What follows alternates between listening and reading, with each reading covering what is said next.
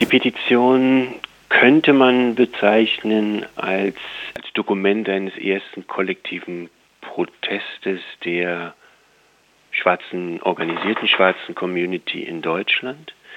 Und zwar eines Protestes gegen die Ungleichbehandlung sowohl, also ihre Ungleichbehandlung sowohl hier in Deutschland als auch die ihrer ja, Landsleute, könnte man jetzt sagen, in den ehemaligen deutschen Kolonien.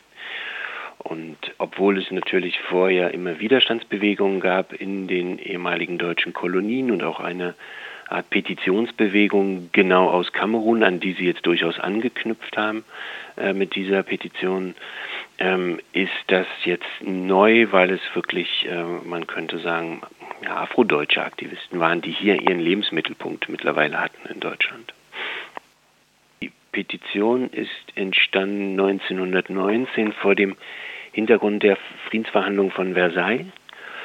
Ähm, die Lage für schwarze Menschen in dieser Zeit in Deutschland war schwierig und prekär, weil sie vor allem jetzt nicht nur mehr als ähm, deutsche Kolonialuntertanen diskriminiert wurden, sondern auch in Verbindung gebracht wurden mit den afrikanischen und schwarzen Soldaten, die in Europa den Ersten Weltkrieg gegen Deutschland gekämpft haben und ähm, auch als Besatzungsmacht im Rheinland zum Beispiel auftraten, also schwarze Soldaten, die Besatzungssoldaten waren und da gab es ja eine große rassistische Kampagne in Deutschland gegen äh, schwarze Menschen, unter der auch die Afrodeutschen oder die aus den deutschen Kolonien stammenden ähm, schwarzen Menschen in Deutschland litten.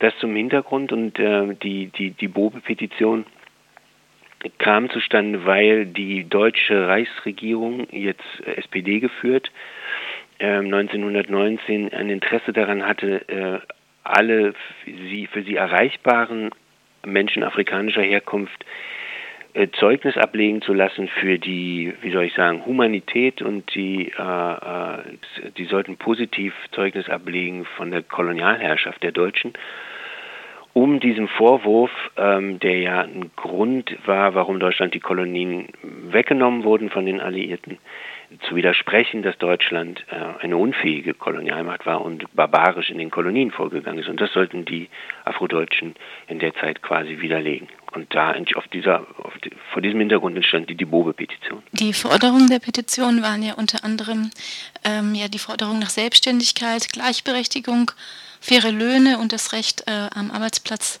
nicht misshandelt oder beschimpft zu werden. Welche Reaktionen gab es denn auf diese Petition? Reichskolonialamt oder damals Reichskolonialministerium schon reagierte auf zweierlei Art. Einerseits wurde das Anschreiben, in dem schon eine Grundsatzkritik geäußert wurde, gegenüber dem kaiserlichen Kolonialregime, was äh, grundsätzlich abgelehnt wurde äh, und in Bausch und Bogen ähm, ähm, verdammt wurde von denjenigen, die die Petition unterschrieben haben. Diese Stelle im Text wurde geändert ähm, mit dem Hinweis darauf, offenbar im Einf oder angeblich, vermeintlich im Einverständnis mit denen, die die Petition abgegeben haben, aber mit dem Verweis darauf, dass noch ein 32 Punkte nachgeliefert werden, die im Detail ausführen, welche Beschwerden es gibt. Ähm, der Satz wurde geändert, es ist also entstellt äh, und dann auch veröffentlicht worden später, äh, dieses, dieses Anschreiben oder die Präambel.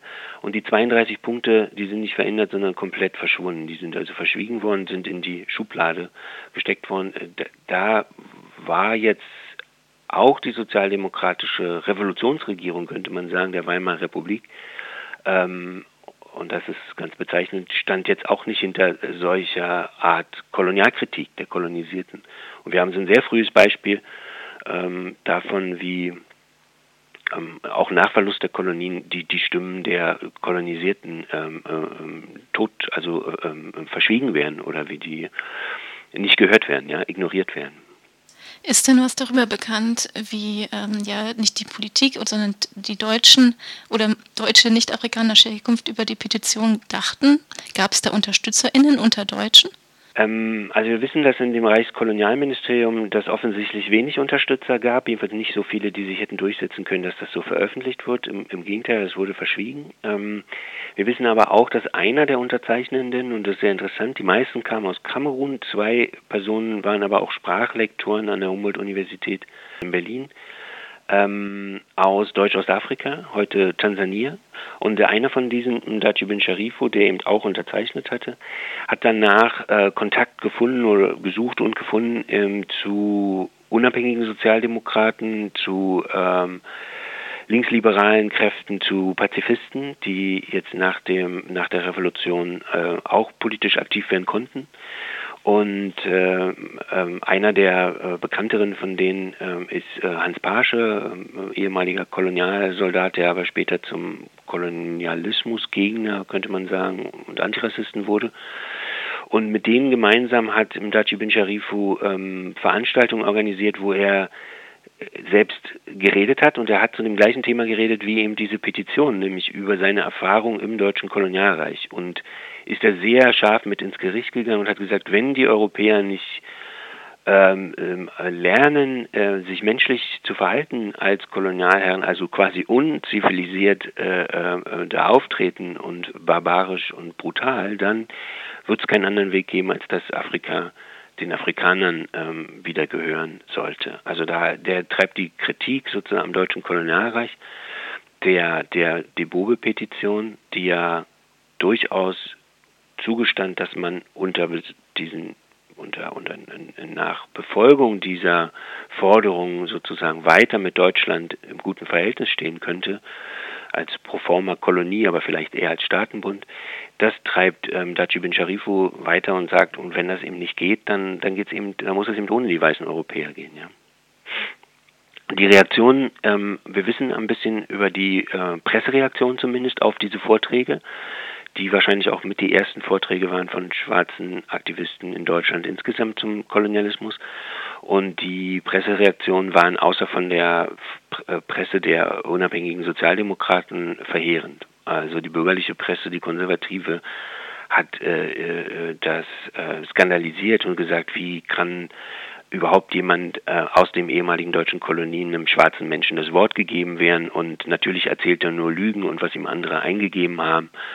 Also die haben das äh, vom Tisch wischen wollen, ja. Und ähm, man sieht aber auch an diesen Pressereaktionen, dass da ein Wunderpunkt getroffen ist, dass tatsächlich ähm, ähm, solche Kronzeugen aus den ehemaligen deutschen Kolonien äh, gefährlich waren für die Kolonialpropaganda und Kolonialideologie, die in Deutschland herrschte. Okay, machen wir nochmal einen Schwenk in die Gegenwart. Wie sieht es denn heute aus? Wie kooperativ ähm, war denn die Stadt Berlin, als es um die Eröffnung dieser Gedenktafel ging? Da muss man schon sagen, dass sich da gerade was tut. Ähm, die Stadt jetzt unter Rot-Rot-Grün ist an der Thematik durchaus interessiert und offen, ähm, da ähm, nachzuholen, was über Jahrzehnte und tabuisiert wurde in Berlin. Also es ist bezeichnend, dass es die allererste Tafel ist, erste, die von der Stadt finanziert wurde. Wir hatten jetzt haben gute Erfahrungen bei der Zusammenarbeit gemacht. Das war sehr äh, entgegenkommend äh, und nicht so, dass wir da irgendwie streiten mussten um bestimmte Formulierungen. Und wir wissen auch, dass da einiges vorbereitet wird ähm, von der Stadt im Augenblick. Aber das war natürlich sehr lange, wie ich sagte, viele Jahrzehnte überhaupt nicht so. Es könnte immer noch mehr passieren, aber lange Zeit war das eben überhaupt nicht, ähm, soll ich sagen, gewollt ähm, und keineswegs nur vergessen, sondern es war nicht gewollt.